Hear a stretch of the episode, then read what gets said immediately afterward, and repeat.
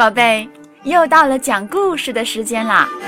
今天呀是大年初一，在这个喜庆的日子里，薇薇老师祝各位宝贝们身体棒棒的，学习棒棒的。准备好了吗？咱们的维维讲故事又开始了。女娲造人。很早很早以前，就在我们老祖宗盘古开天辟地之后，天上又出现了一位美丽的女神，她的名字叫做女娲。她有着创造万物的神力。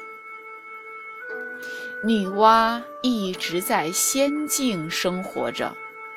可有一天，他厌倦了冷清寂寞的仙境生活，于是他走出了天宫，在茫茫的天宇间漫游着。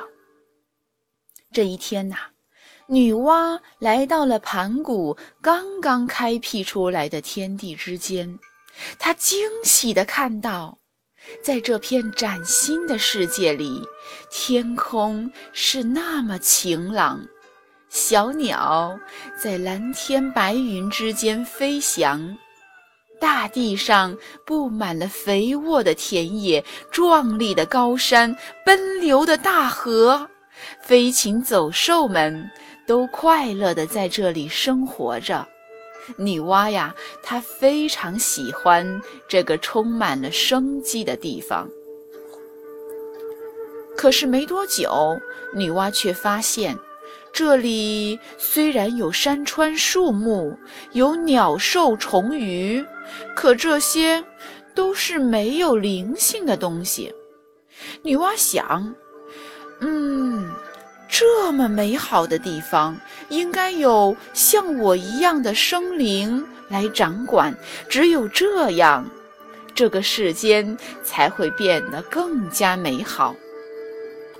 于是，女娲决定使用自己的神力来创造天地万物的灵长。这时，女娲正坐在黄河岸边。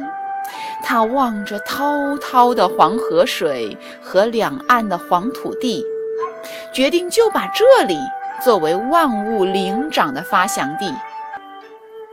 女娲她随手挖起一块黄河边上的黄土，掺和了黄河水，用她灵巧的双手捏着揉着。女娲按照自己的模样。捏出了一个小泥人儿，这个小泥人儿有头、有躯干、有四肢。女娲对自己的创造很满意。女娲把小泥人儿放到了地上，小泥人儿的双脚刚刚碰到地面，就变成了一个白白胖胖的小娃娃。小娃娃挥舞着两条小胳膊。两脚蹦跳着，对着女娲“妈妈，妈妈”叫个不停。女娲看着自己亲手创造的小生命如此可爱，高兴极了。她对着小娃娃说：“你就叫人吧。”女娲又挖出了一团黄土，继续着她伟大的创造。他用黄泥做了许多能说会走的可爱的小人儿，这些孩子围在女娲的周围，欢叫着，蹦跳着。女娲再也不感到孤单和寂寞了。女娲不停地捏揉着，创造着，从日出到日落，她没有感到丝毫的辛苦。因为他心中充满着创造的喜悦和对自己所创造的生灵的无限爱意。但是，这个新世界毕竟太大了，哪怕女娲不停的工作，可是创造出的人类一旦分散到大地上，就像一滴水融入大海，显得那样微不足道。一定会有更好、更快的方法来造人吧？女娲想到。有一天黄昏，女娲在工作之余，来到了黄河岸边的一座山崖下休息。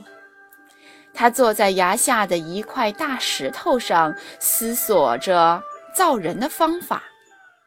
这时，山崖上垂下了一条巨大藤蔓，吸引了他的注意。哎！女娲灵机一动，她运用神力，从山崖边上拉下了一根藤蔓，深入到黄河边上的泥潭里，搅动着浑黄的泥浆，用力地把藤蔓向岸边一甩，巨大的藤蔓带着无数个泥点儿飞向岸边。泥点儿飞落到地上，立刻就变成了无数个连蹦带跳的小娃娃。女娲高兴极了，她又扯下几条藤蔓，一起甩到泥潭里。他用力地抡起藤蔓，泥点儿像暴雨一样飞溅到岸边，成千上万个新生命。就这样诞生了。女娲看着周围的小生命，深情地对他们说：“我创造了你们，给了你们生命，你们要好好的繁衍生息，使生命永存。你们是人。”是世间万物之灵长，你们要用力量和智慧创造这个新世界。终于，大地上布满了人类，女娲造人的使命完成了。这块新的天地，由于人的出现，变得更加生机盎然，充满。希望。故事讲完啦，宝贝，再见。